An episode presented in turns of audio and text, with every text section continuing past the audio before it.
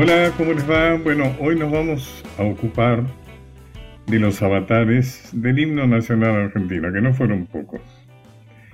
Eh, el 24 de mayo de 1812 se presentó en la Casa de Comedias una pieza, el 25 de mayo.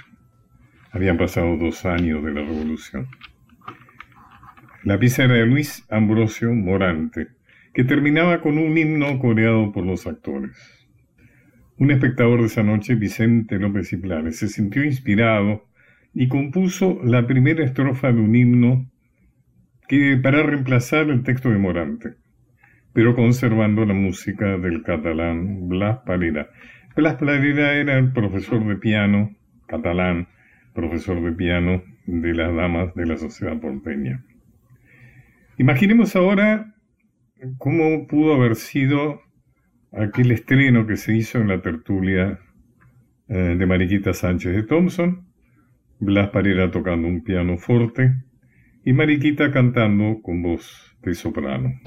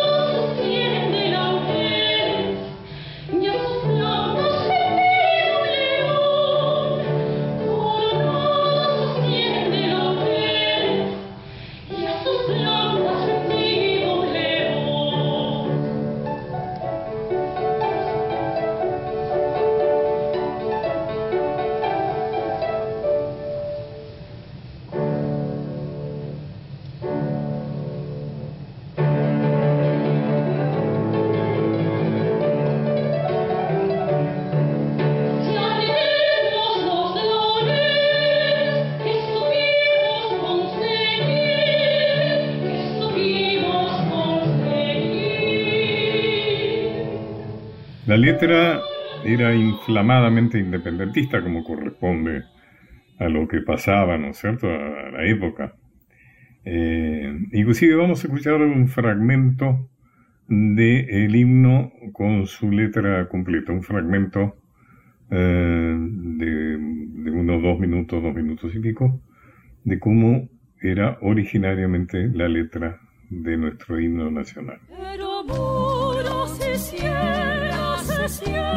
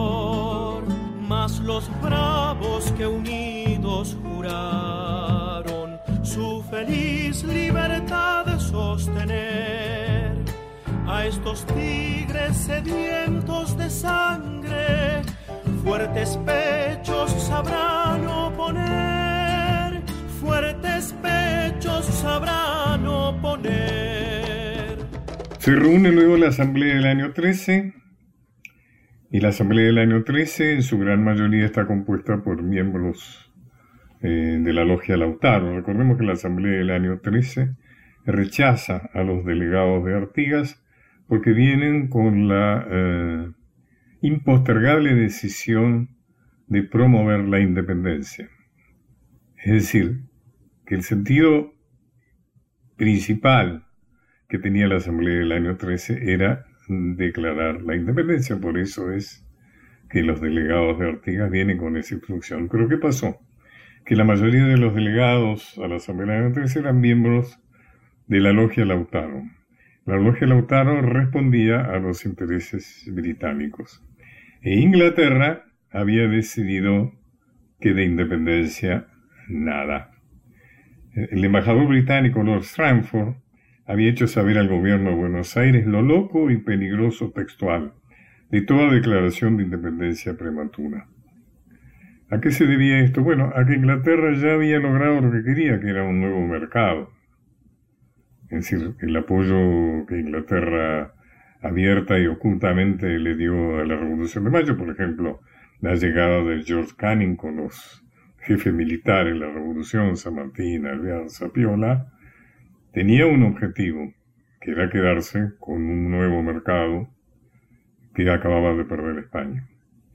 Pero no estaba en sus intenciones fomentar la independencia de ninguna colonia. Imagínense que Inglaterra era uno de los principales países coloniales del mundo. Así que bueno, entonces de estas estrofas eh, heroicas que acabamos de escuchar, que anunciaban, por ejemplo, que se levanta la faz de la tierra, una nueva y gloriosa nación, desaparecen todas las partes que justamente dan a entender una intención independentista.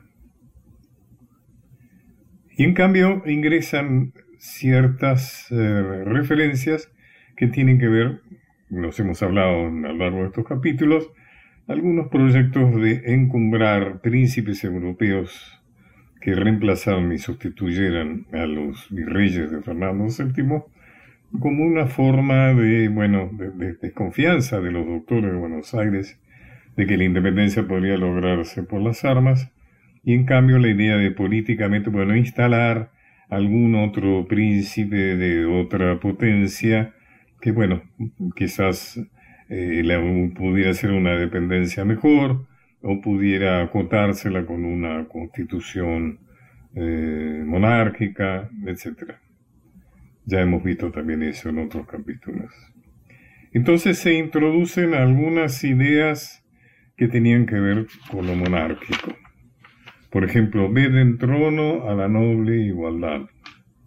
O sobre alas de gloria alza el pueblo, trono digno a su gran majestad. Estrofa que desapareció en la versión definitiva, ¿no? o ya su trono dignísimo abrieron las provincias unidas del sur. Y esto merece un comentario, pues es una frase sin sentido, pues los tronos no se abren, los tronos se alzan, pero no se hablan. Todo indica que cuando la Asamblea del año 13 sancionó nuestra canción Patria, lo hizo sobre una copia defectuosa del texto de López y Planes. Su autor, cuando era consultado, indicaba como correcto lo de alzaron. Pero finalmente terminó por inclinarse ante la fuerza del uso y en 1847, en testimonio escrito que se encuentra en el archivo Mitre, autenticado por su hijo, el historiador Vicente Fidel López, eh, señala que el término adecuado era el incomprensible. Abrieron, bueno, con tal de que le respetaran que él era el autor de la letra, se dio. Pero el himno sufre en 1860 otra lamentable modificación, a mi criterio. Acepto que no estén de acuerdo conmigo, porque se le encomienda a Juan Penaola, que era un músico de mérito de entonces, de aquella época, una modificación, así que la marcha vibrante y guerrera se transformó en una pieza, a mi criterio, pretenciosamente majestuosa, tan estirada que va en camino de convencer al mundo de que nuestra canción patria es su introducción o su estrofa final, porque es lo que habitualmente se ejecuta en las competencias deportivas internacionales. Me gustaría que escuchemos ahora una versión mm, mucho tiempo después, de 1909. Es la versión discográfica más antigua que se conoce. Pero fíjense ustedes cómo se conserva eso que en general tienen todos los signos de la Tierra, que es un aspecto marcial. O sea, los signos son marchas que tienen el sentido de estimular a los guerreros en los combates, en las lides. Fíjense cómo pueden seguir el ritmo con el nudillo contra la tabla, con el pie. Escuchémoslo.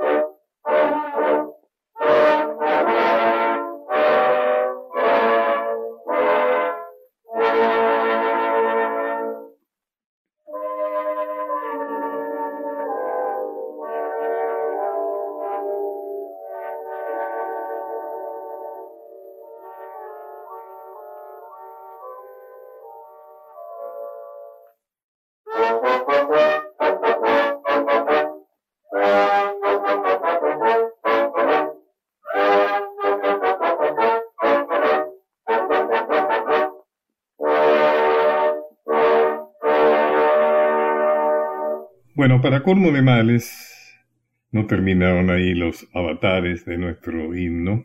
El texto fue mutilado devastadoramente durante la segunda presidencia de Roca a principios del siglo XX, porque por razones diplomáticas se decidió no ofender a España. Me hace acordar esto cuando Macri dijo que seguramente nuestros próceres habrán tenido mucha angustia de combatir contra los españoles. Bueno, la cuestión es que entonces suprimieron las estrofas denigrantes a España.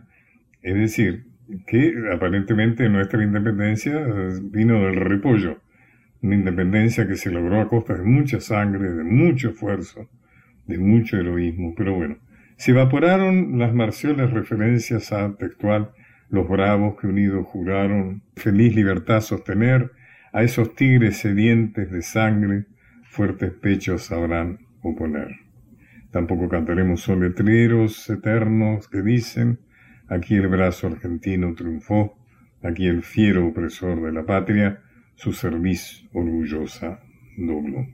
La cuestión es que después de todo este zafarrancho que se ha hecho con nuestro himno, quedaron nada más que la primera y la última estrofa, que es lo que cantamos cuando cantamos el himno, y como nos quedamos sin letra, hay textos que repetimos tres veces.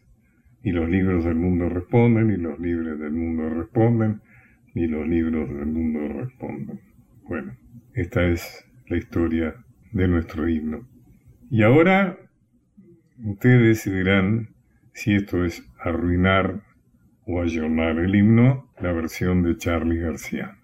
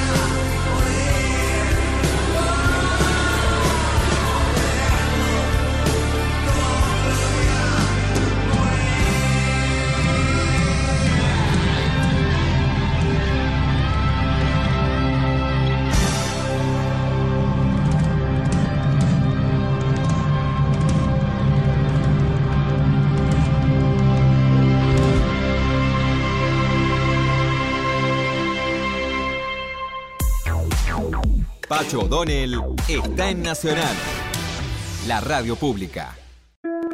Continuamos con Los Caminos de Pacho O'Donnell.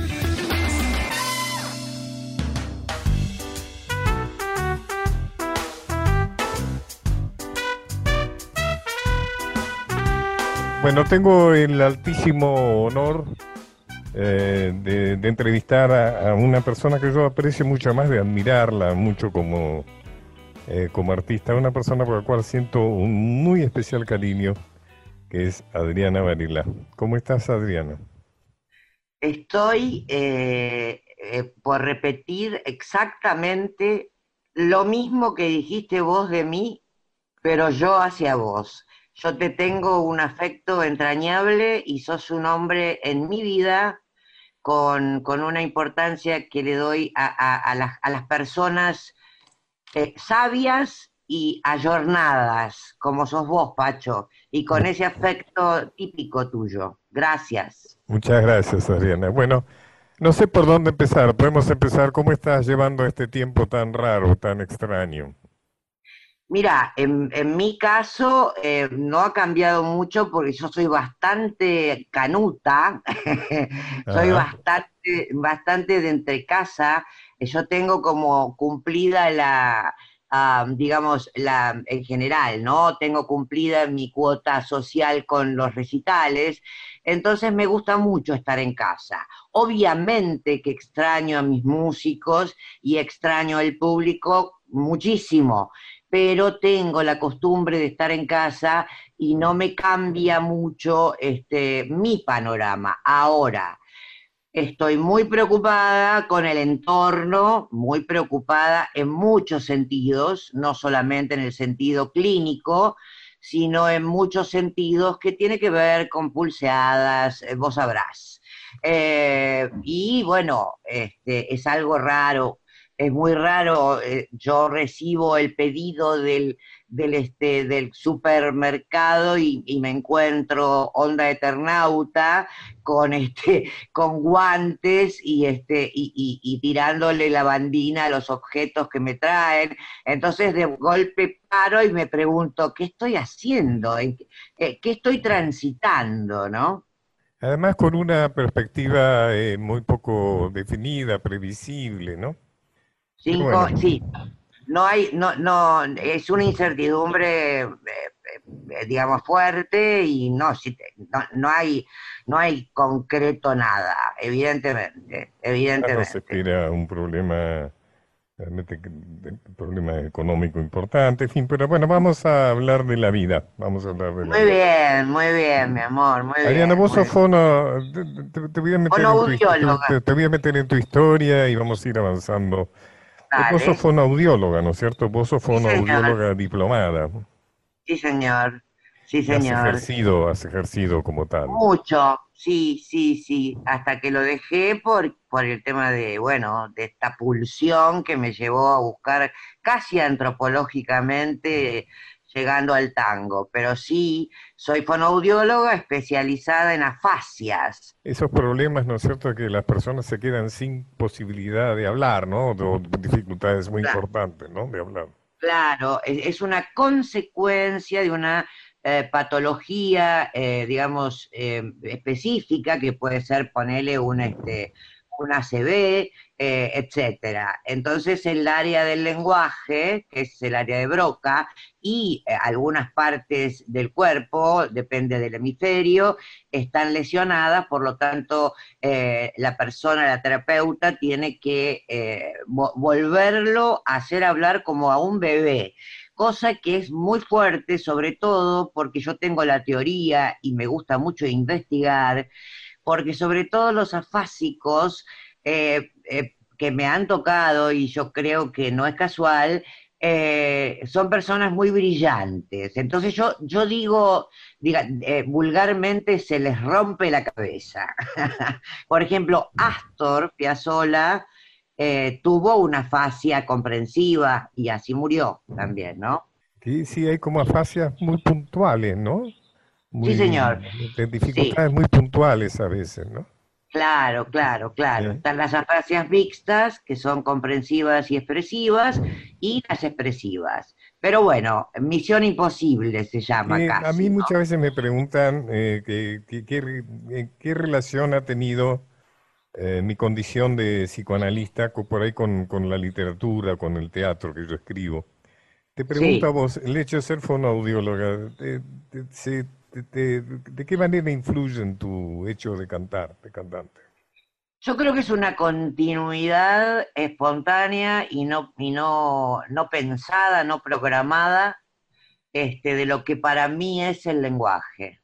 Para mí el lenguaje es casi, eh, bueno, es, es, una adicción, ¿no? O sea, mi investigación, cuando hice lingüística o psicoanálisis, yo también estudié psicoanálisis, pero como, nada, como por, por, por, curiosa. ¿Y sabés por qué dejé de estudiarlo? Porque me aliené. ¿Podés creerlo? Te alienaste. Me aliené, me copé tanto que en un momento dije, basta, basta, pero bueno, eso me llevó a cuestionar también eh, el tratamiento de la fascia. Y te voy a contar un secretito. Dale. Cuando yo estudiaba fascia, cuando yo estudiaba fonobiología y cursaba neuro, le preguntaba en, reuniones o congresos a grandes neurólogos si no, eh, eh, si, mi, inquietud era, era boba, en pensar que el discurso de un afásico era parecido al discurso de un psicótico y me decían, cállate la boca y seguí tratando a básicos. Hasta, hasta que me encontré en una librería con un librito muy chiquitito, muy finito, que se llama Las mal llamadas afasias de Freud. Mira vos. ¿Qué tal, bruja, no? no lo conozco, no conozco eso. No, claro, bueno, yo de, fanática, ¿viste? Pero bueno, es, muy interesante. El lenguaje para mí, como vos me dijiste antes, ¿qué te llevó? Yo creo que la fonobiología fue algo... en, realidad yo pienso que eh, eh, una persona que termina el secundario y se mete en una universidad, por más que lo haya pensado, no sabe muy bien, este, no, no, nada, nada, bueno.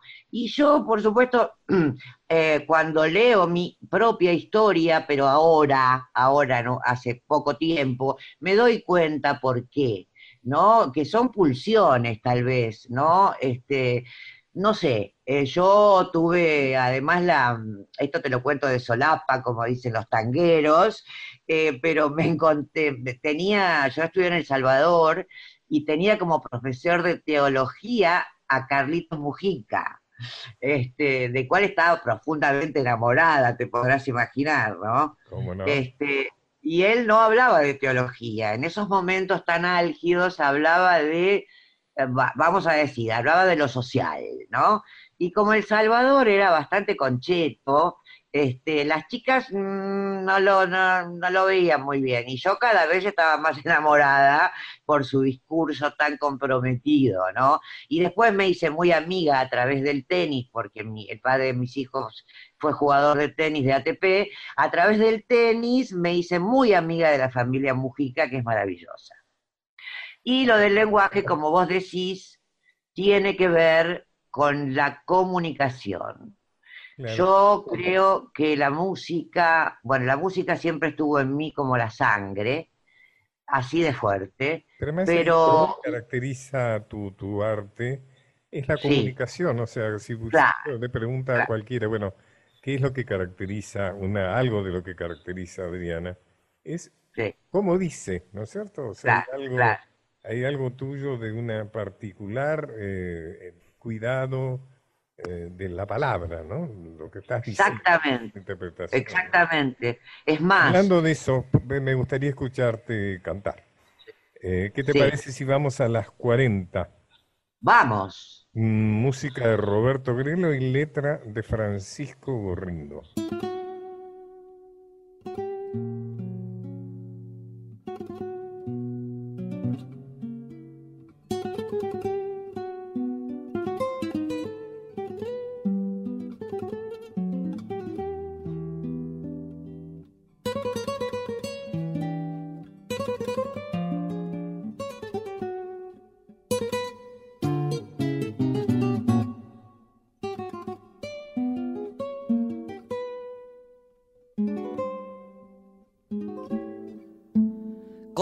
De la vida apretado entre los labios, la mirada turbia y fría, un poco lerdo el andar.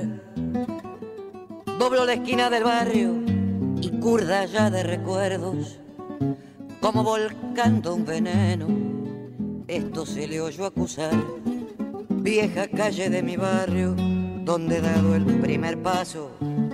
Vuelvo a Bogastado el mazo, en inútil barajar, con una llaga en el pecho, con mi sueño hecho pedazos, que se rompió en un abrazo que me diera la verdad. Aprendí todo lo bueno, aprendí todo lo malo, sé del beso que se compra, sé del beso que se da, del amigo que es amigo, siempre y cuando le convenga, y sé que con mucha plata uno vale mucho más. Aprendí que en esta vida hay que llorar si otro llora. Y si la murga se ríe, uno se debe reír. No pensar ni equivocado para qué, si igual se vive. Y además corres el riesgo que te bauticen La vez que quise ser bueno, en la cara se me rieron. Cuando grité una injusticia, la fuerza me hizo callar. La experiencia fue mi amante, el desengaño mi amigo. Toda carta tiene contra y toda contra se da. Hoy no creo ni en mí mismo, todo es grupo, todo es falso. Y aquel el que está más alto es igual a los demás. Por eso no ha de extrañarte si alguna noche borracho me vieras pasar del brazo con quien no debo pasar. Aprendí todo lo bueno, aprendí todo lo malo. Sé del beso que se compra, sé del beso que se da. Del amigo que es amigo, siempre y cuando le convenga.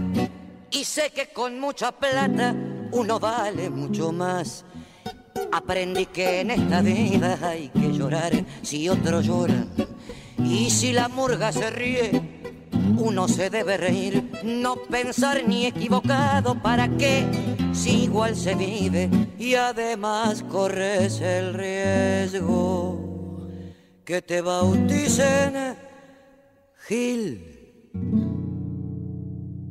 Recuerdo que, que mi padrino artístico, el polaco, Claro. nosotros hablábamos de lenguaje, todo el tiempo de lenguaje, porque bueno, yo tenía ese metejón, había estudiado lingüística, y él, escuchate esta, él había estudiado gramática por correspondencia, Gramática por correspondencia, qué bueno, qué bueno.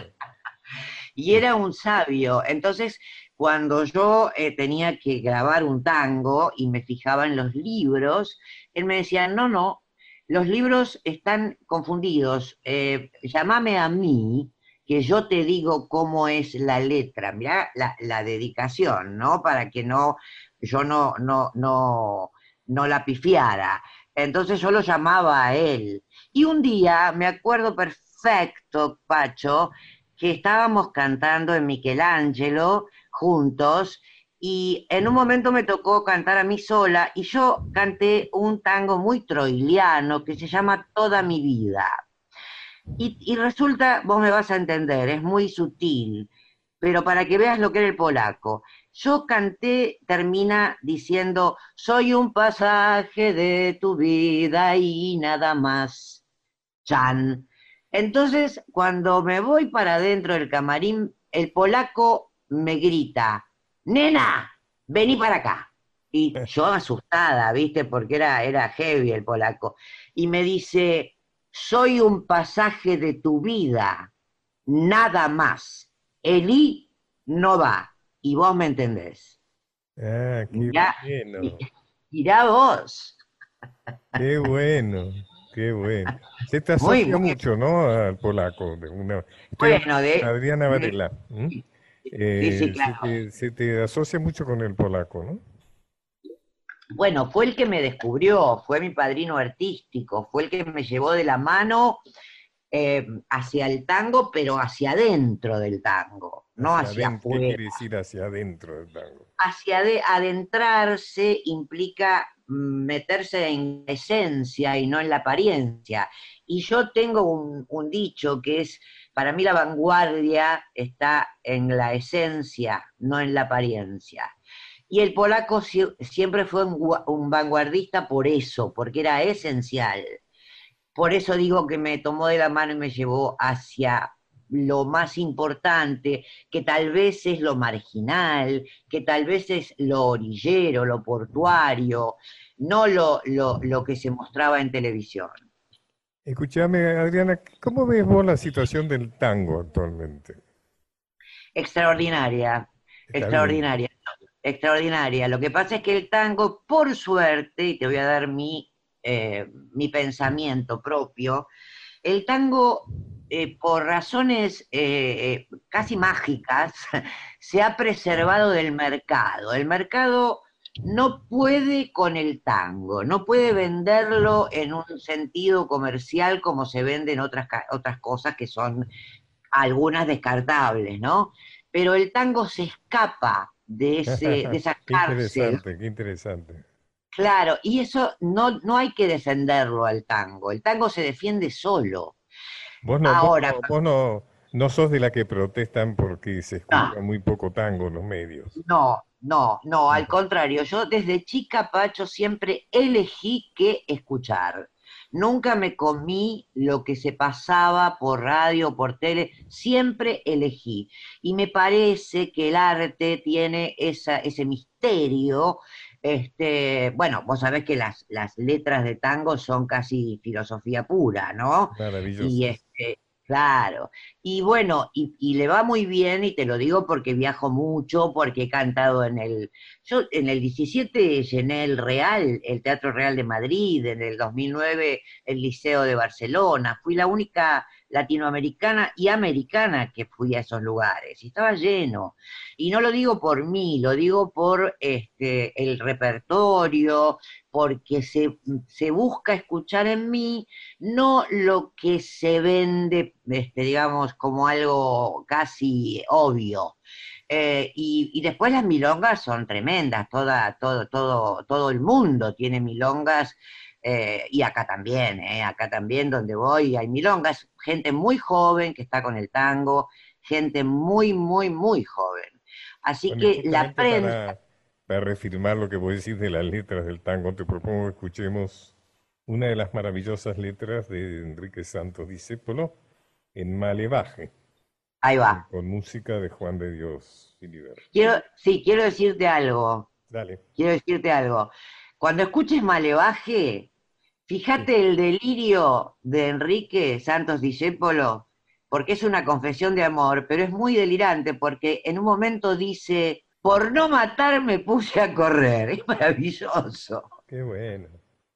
Qué bueno. Escuchá.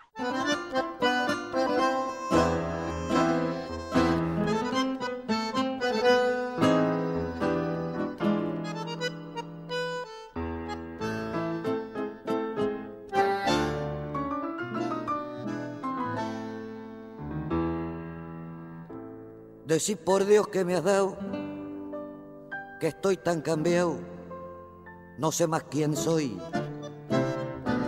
El malevaje extrañado me mira sin comprender, me ve perdiendo el cartel de guapo que ayer brillaba en la acción. No ves que estoy embretado vencido y maneo en tu corazón.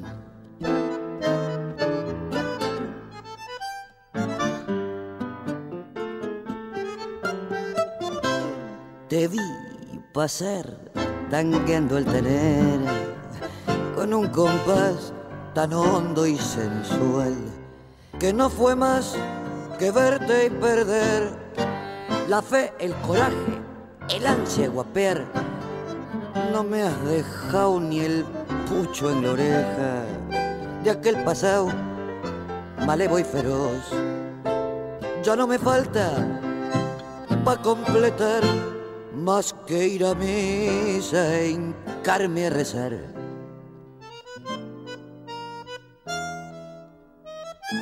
Ayer, de miedo a matar, en vez de pelear, me puse a correr me vi a la sombra, ofinao. Pensé en no verte y temblé. Si yo, que nunca aflojé, de noche angustiado, me encierro a llorar. Decí por Dios que me ha dado, que estoy tan cambiado, no sé más quién soy.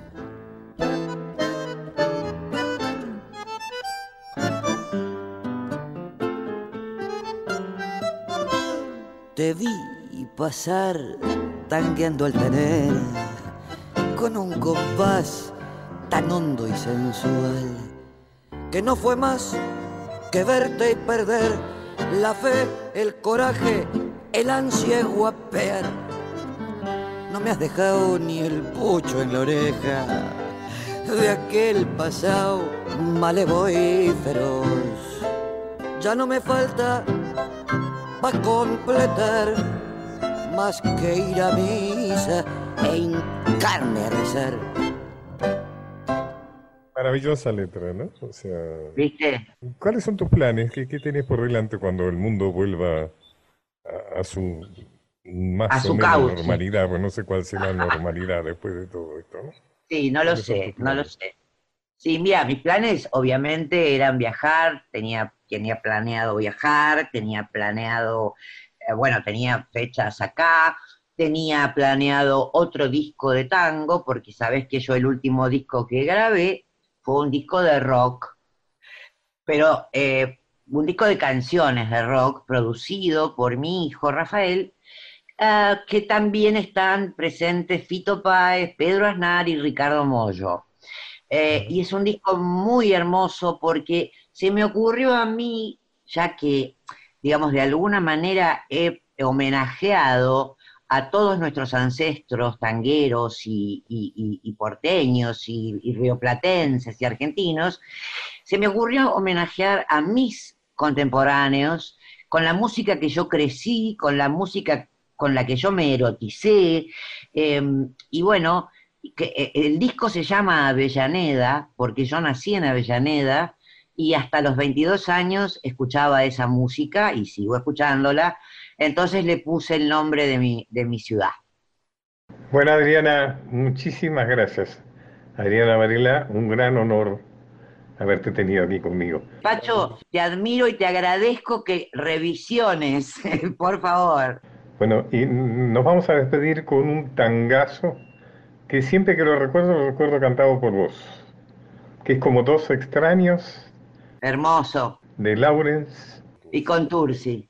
Y para ustedes que, que me están escuchando, seguimos el próximo miércoles. Muchísimas gracias a la gran trabajo técnico de Diego Rosato y a la producción de Micaela Polak.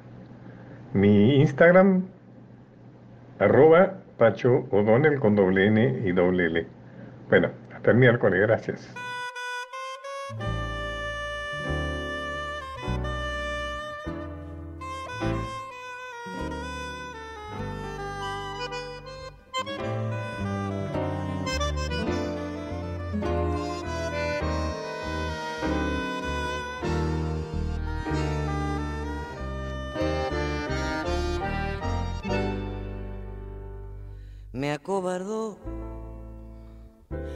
Soledad y el miedo enorme de morir lejos de ti.